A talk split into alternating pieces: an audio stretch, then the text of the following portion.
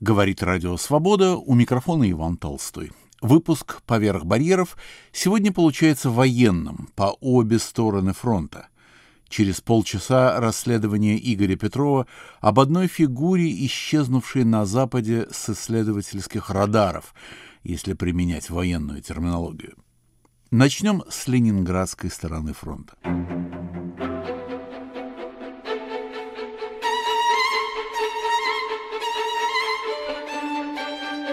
Под гитлеровскими пушками городские музы вовсе не молчали. Давно и хорошо известные блокадные стихи Ольги Бергольц, Веры Инбер и многих других поэтов. Но была поэзия долгие годы скрытая от читателя. Голоса, звучавшие с излишне, как казалось редакторам и цензорам, личной нотой, с большей долей отчаяния, свидетельствовавшие о трагическом расчеловечивании человека – с воздушной волною в ушах, с холодной луною в душе, Я выстрел к безумию, я шах, и мат себя, я не мой, я уже ничего и бегу к ничему, я уже никого и спешу к никому, с воздушной волною во рту, с холодной луной в темноте, с ногою в углу, с рукою во рву, с глазами, что выпали из глазниц, и пальцем, забытым в одной из больниц, с ненужной луной в темноте. Геннадий Гор. Июль 42-го. Поэт и литературовед Полина Борскова живет в Соединенных Штатах и преподает в американских университетах. Недавно она выбрана профессором в Беркли. Полина много размышляет и пишет о блокаде. Ее книга «Седьмая щелочь» прозвучало очень сильно. Собранные здесь стихи, как вот, например, стихи Геннадия Гора, стали для многих читателей неожиданным открытием. Интересный феномен. Из официальной темы, по существу официозной, блокада становится делом частным, интимным. Она продолжает кровоточить. К ней нельзя подходить грубо. Чем дольше Полина Борскова профессорствует в Америке, тем крепче ее охватывает блокадная тема родного города. 8 сентября 41-го, 80 лет назад, осада началась. Полина, у меня создалось впечатление, что блокаду вы, вопреки всему ужасу, любите. Я ошибаюсь? Это очень сложный, даже провокативный вопрос. Блокаду нельзя любить. Это катастрофа. Наверное, за 15 лет которые я занимаюсь этой катастрофой, я стала испытывать всякие чувства к тем, кто в ней оказался. Сострадание, жалости и смущение вообще на это смотреть, об этом думать, это знать. До невероятных восхищения и да, почтения к людям, которые вот в такой ситуации, в таких ситуациях столько всего сделали. И это вызывает у меня какой-то бесконечный такой томительный интерес, я бы так сказала. Я процитирую из вашей книги «Седьмая щелочь» или «щелочь», чтобы попадать в рифму. Цитирую. «Уже во время самого блокадного бедствия велась огромная, сложная, разнообразная, многоцелевая и многожанровая работа словесности по описанию, осознанию, отражению блокадного опыта». Конец цитаты. То есть писатель не ждет окончания беды, чтобы понять, а живет каждый живой час, да? Как мы видим хотя бы в этом случае, в блокадном случае, писатель не только не ждет окончания беды, он в каком-то смысле начинает свою работу еще до ее начала. Потому что мало кому, как существу этого устройства, настолько дано ощутить тревогу. И э, вот в последнее время, когда я думаю о них занимаюсь ими, пишу о них. Образ, метафора воздушной тревоги стали для меня очень важными. С одной стороны, да, граждане, воздушная тревога, страшное объявление, а с другой стороны это ощущение, о котором они так много пишут и говорят. С самого начала, а может быть еще даже до сентября, в августе, в дневниках, а потом в стихах, в сентябрьских стихах Бергольц, в сентябрьских стихах Зальцмана. Это только из самых теперь уже обсуждаемых. Мы видим ощущение того, что другие люди в городе, может быть, за исключением властей, которые совершенно не собирались вполне давать себе отчет в том, что готовится. А вот поэты каким-то образом, они чувствовали то, что подступает, и писали об этом. Но не считая вот этого ощущения тревоги, которое они смогли выразить. В принципе, культура и литература в блокаде происходили постоянно. И объем этой работы кажется совершенно невероятным, а также, э, и это одна из главных моих ламентаций, не совсем понятно, кому адресована, кроме себя самой, конечно, очень-очень много еще неизученного, неописанного, непонятого. Полина, давайте остановимся на каких-нибудь судьбах, которые больше всего впечатлили вас. Это замечательный вопрос. А в седьмой щелочи я очень трудно решалась, кого же надо включить, потому что это все-таки как-то связано сразу с вопросом, кого же надо исключить. Но все-таки те поэты, которые там оказались, некоторые соображения, несколько. Во-первых, они, мне кажутся, да, невероятно писательски, творчески интересными. И у каждого своя судьба и блокадная судьба, да. Блокадная судьба, вот это слово «катастрофа», которое многие из нас, занимающиеся историей 20 века, так и сяк к нему подбираются, как-то пытаются его использовать. Конечно, очень часто это слово связано с Холокостом, но и блокада вполне, мне кажется, из этого ряда, из этого рода, когда твоя судьба меняется совсем, перемалывается вполне, и ты сам совершенно меняешься. Тут столько сюжетов, тут столько перипетий. Вот, например, писатель, который не вошел в седьмую щелочь, поэтому он не был, Пантелеев, который оставил нам удивительные записки блокадные. Кстати, в большинстве своем опубликованные в одной из оттепелей 60-х, что несколько изумляет. И, в частности, это одна из первых публикаций, где называется одно из главных имен блокадных имя Хармса как жертвы блокады. Пантелеев – это один из писателей, один из наблюдателей, свидетелей, авторов, который очень-очень был близок к гибели. И вот это ощущение, что очень многие из тех, о ком мы говорим, они совсем-совсем близко подошли. И, конечно, это их очень изменило. И что это значит? О чем я думаю, когда я говорю очень близко? Я думаю о чуде. И, скажем, верующий человек Пантелеев или категорически неверующий человек Зальцман. Да, впрочем, и Крандиевская. Достаточно много, мне кажется, вот в ситуации такой как бы абсолютной экзистенциальной ноготы, оказавшись на голой земле, в мертвом городе. Они много думают о том, как же ты стоишь один на один – к разговору о судьбах и о том, как судьба и творчество пересекаются, я много думаю о своих поэтах, писателях, художниках с точки зрения того, что все они, почти все, потеряли родителей во время блокады, и это их как-то совершенно изменило.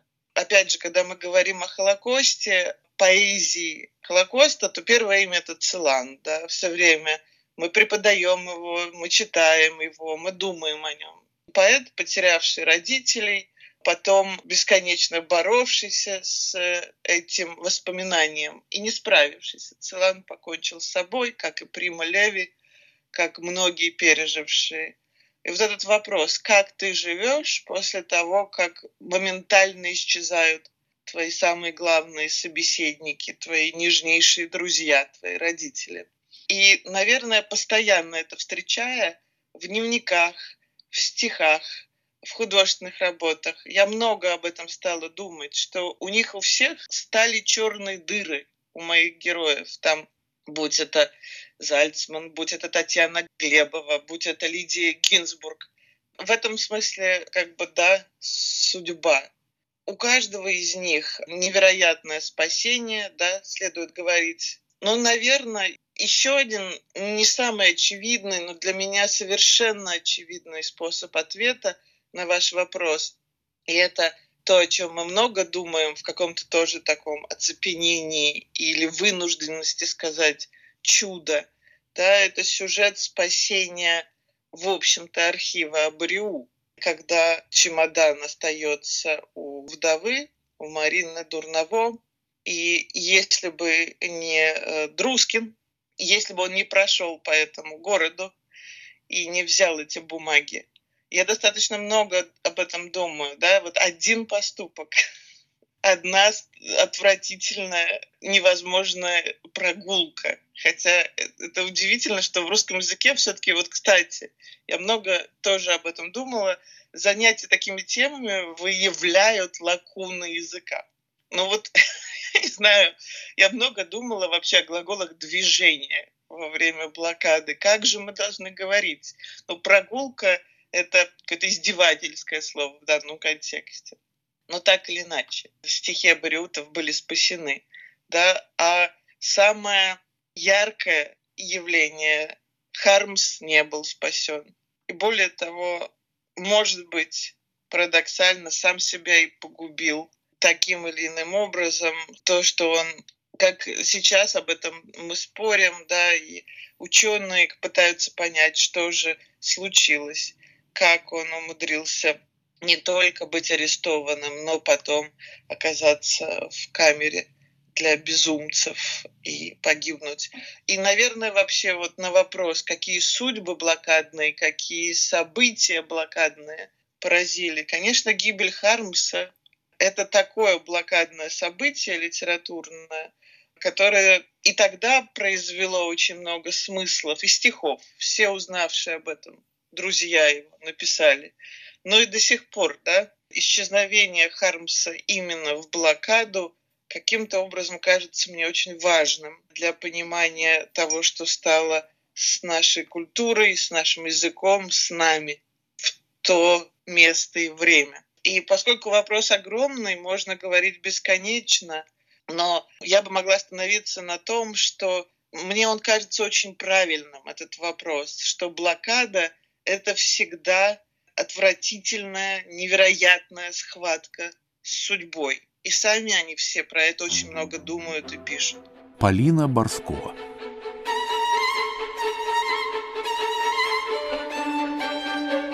Я напомню, что на волнах Радио Свобода в выпуске «Поверх барьеров» музы осажденного Ленинграда. Павел Зальцман. Презреннейшие твари в награбленных шелках – по подвалам куховарят на высоких каблуках. Эти твари красят губы над коровьим языком, их невысохшие груди набухают молоком. Сам огонь в их плитах служит, усердствуя, как пес, но их сковороды лижет, сокровенные от нас. Нас томит у их порога страшный запах каши. Мы клянем себя и Бога и просим, просим кушать, нет желания сильней, чем сбыть им наши вещи, и мы следим за их спиной в ожидании пищи. Павел Зальцман. Июль 42-го. Продолжаем разговор с поэтом и литературоведом Полиной Борсковой. Полина, я процитирую, ну, может быть, не совсем точно. Вы пишете, что ленинградское дело было карой городу за страдания очень сильно и эффектно сказано, запоминается. Могли бы вы защитить и обосновать свою мысль? Я не уверена, что это совсем точная цитата, но я понимаю какое-то прочтение. То, что я пытаюсь сказать, то, о чем я пытаюсь думать в связи с ленинградским делом, да, но на это можно проще посмотреть. И, кстати, об этом очень много говорит Лев Лурье, что в каком-то смысле бонзы московские, они очень нервно отреагировали на чего уж там вольный или невольный подвиг города, на то, что город выжил и как выжил, на сам тот факт, что город приобрел в процессе этого страшного выживания ощущение самостоятельности какой-то, себя как единого организма, идеологического, материального, исторического и так далее. И вот на уровне этой паучьей реальности партийных управителей есть понимание, что возникло сильное желание Ленинград блокадный наказать за то, что он выжил. Вот. И то, что происходит лично у меня, ленинградское дело, вызывает... Но ну, я почти не могу об этом говорить. Я же все-таки такой историк лирический. Это мои друзья настоящие, серьезные, суровые историки. Они просто пропускают через себя факты. Мне очень трудно сталкиваться, встречаться с той реальностью, что в городе очень многие фигуры, очень многие персонажи, которые многое сделали для того, чтобы чуть-чуть как-то, но и в самом деле вот тащить эту махину ужаса. Например, то, что произошло с университетом, и сколько фигур в университете были наказаны, арестованы, сколько людей было расстреляно, которые во время блокады отчаянно пытались бороться с ситуацией. И вот то, что само это ощущение, что ты выходишь из блокад, невозможное произошло. А потом этот отвратительный монстр государства снова сгущается и снова тебя наказывает за то, что ты выжил из каких-то своих змеиных, драконьих, ящеровых соображений борьбы за власть.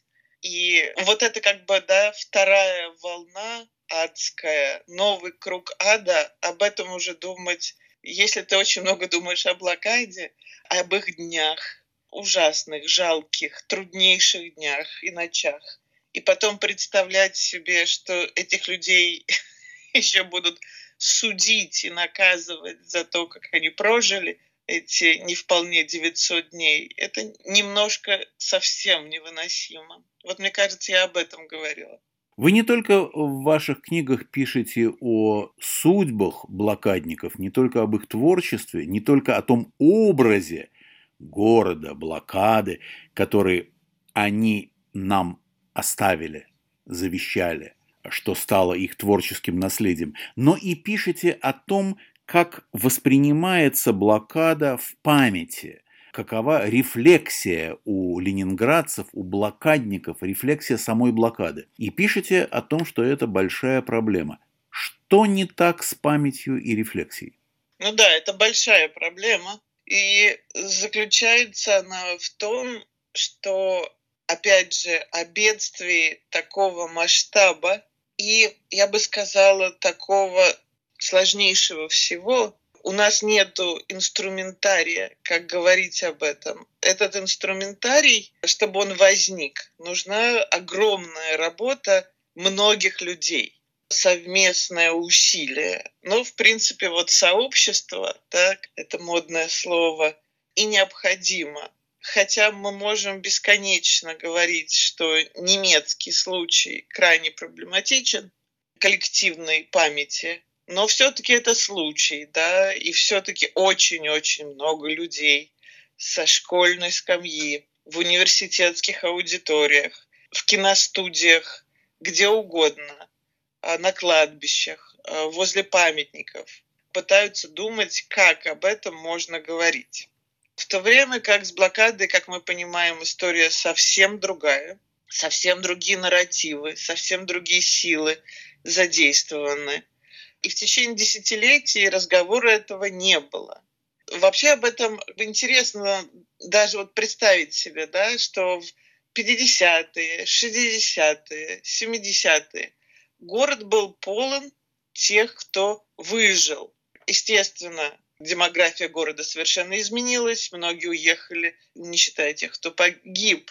И все же в городе были блокадники, которые сами не стремились э, вспоминать и рассказывать. Никто такое, особенно вот не жаждет вспоминать и рассказывать. Но и вопросов им никто не задавал.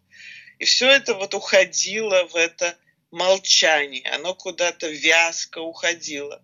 А последние годы, теперь, когда мы уже это пытаемся восстанавливать, уже речь идет о совсем-совсем немногих людях. Слава Богу, что можно с ними говорить. Но, в принципе, момент встречи с этой историей, конечно, упущен поколениями. К тому же, очевидно, то, что происходит сегодня в новейшей русской историографии, да, это попытки представить эту историю как доблестную, как сказочную. И совершенно непонятно, как в этот э, сказочный, чудесный нарратив вписывается гибель от э, голода миллиона горожан. Как об этом рассказывать? Да, история Мединского, мне кажется, не совсем работает с таким инструментарием. Мне все это э, кажется в каком-то таком главном смысле этого слова ужасно скучным. В конце концов, государственная ложь – это скучное дело. Не скучное дело – это все же пытаться задавать тот самый вопрос, который вы задали – в начале, а каковы были их судьбы. Ну вот даже в этой седьмой щелочи, маленькой книжице, судьба поэта Гора, который написал стихи мирового уровня о блокаде, не осмелился или не захотел, не пожелал их показать никому, потому что не хотел, чтобы вот это показывать равнодушным и сытым судьба Натальи Крандиевской, которая так или иначе выбрала из города не уезжать. И уже будучи человеком, скажем, не юным, очень раненым своими обстоятельствами, стала писать о блокаде стихи вот невиданной мудрости и тепла и точности. Вот такая судьба, да. Ты, казалось бы, можешь уехать, а ты не уедешь хотя тебе, прям скажем, очень одиноко э, и страшно. Вот. И в каком-то смысле, да, и Гнедич, и Бергольц, и многие-многие другие, и Пантелеев, и Лидия Гинзбург, можно их называть и называть и называть, да, каждая судьба. Но в том случае, которым я занимаюсь, каждая творческая судьба. Ведь мы все-таки говорим о людях с каким-то все же, я скажу, особым устройством. Были они хрупкие и боялись ужасно. И трудно им было совсем. Однако, благодаря тому, что они написали, а, блокада не исчезла. Блокада – это не такое серое, какое-то странное, скользкое историческое пятно. Мы читаем их стихи, и мы можем быть связаны с тем, что случилось. И мне кажется, вот к вопросу про сегодня – меня спрашивают все время, почему вы занимаетесь этим сегодня? Вы вообще зачем этим занимаетесь? Это про что? Мне кажется, что каким-то образом блокада, ее история, ее литература, ее культура – это невероятно про нас сегодняшних, пытающихся понять, каковы мы исторические люди в 2021 году да, в частности, пережившие и переживающие бедствие ковида, оставшиеся наедине с какими-то вот такими ужасными силами. А я сейчас вот с утра читала Facebook, и там опять люди пишут про, что родители уходят и уходят и уходят из-за ковида. И я думала, вот, все это напоминает мне дневник Глебовой, все это напоминает мне прозу Гинзбург, все это напоминает мне дневник Зальцмана. Это вопль человека о том, что сила, которая больше его, она его обрабатывает как такую палочку, огонь. И поэтому, мне кажется, думать об этом бедствии – это просто как-то очень важно. Хотя и бесконечно горестно. Трагическое слово «тишина» отяготило и мое сознание. Я стала привыкать быть в комнате одна, и слушать мысли мерное дыхание. Я знаю, что никто не встретит у окна, что в комнате пустой бесстрастное молчание, что я уйду одна и возвращусь одна.